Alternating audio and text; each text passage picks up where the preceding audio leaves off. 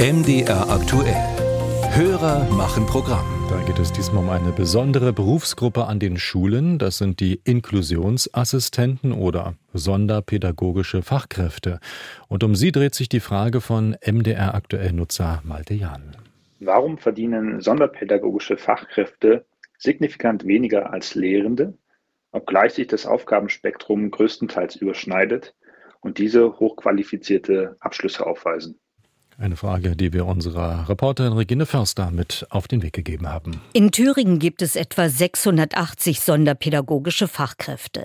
Sie sind an Förderschulen und auch an Grund- und Regelschulen sowie Gymnasien im gemeinsamen Unterricht von Kindern und Jugendlichen mit und ohne Handicap zu finden. Neben den Lehrkräften sollen sie den Lernprozess durch zusätzliche individuelle Förderung unterstützen.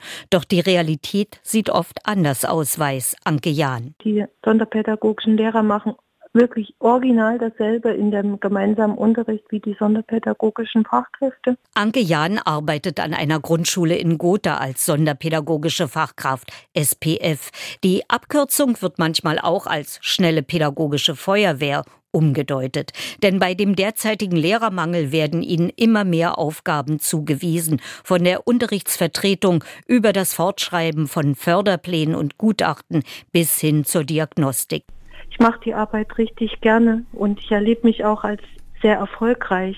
Was mir halt fehlt, ist so wirklich von oben mal so eine Anerkennung. Die Berufsgruppe der sonderpädagogischen Fachkräfte ist sehr heterogen, vor allem durch die verschiedenen Ausbildungswege. Bei den SPF gibt es Heilerziehungspfleger und Heilpädagogen, Erzieher mit den Abschlüssen Heim und Hort, aber auch Uni-Absolventen mit einem Bachelor in Kindheitspädagogik. Die 54-jährige Anke Jahn hat zu DDR-Zeiten als Kindergärtnerin ein sonderpädagogisches Diplom erworben und auch nach nach 1990 viele Zusatzqualifikationen.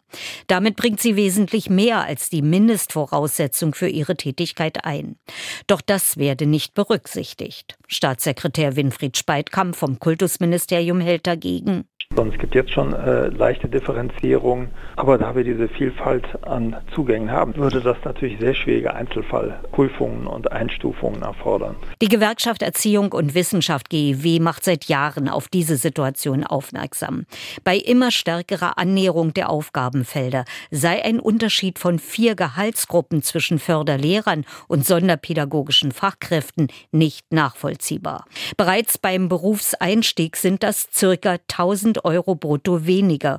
Und am Ende des Berufslebens ist die Differenz auf 2000 Euro geklettert. Claudia Rödel von der GW Thüringen. Es ist schon kein kleiner Unterschied. Deswegen ist der Ärger auch sehr groß, weil die Bezahlung wird ja auch gleichgesetzt der Wertschätzung. Angesichts des Lehrermangels und drängender Aufgaben bei der Inklusion muss das Kultusministerium reagieren. Noch im Juni stehen in Thüringen die Haushaltsverhandlungen an. Staatssekretär Winfried Speitkamp.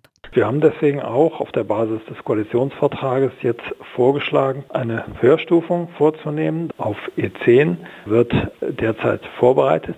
Von derzeit E9 auf E10. Der Sprung um eine Gehaltsstufe. Jetzt liegt der Ball beim Finanzminister und im Landtag.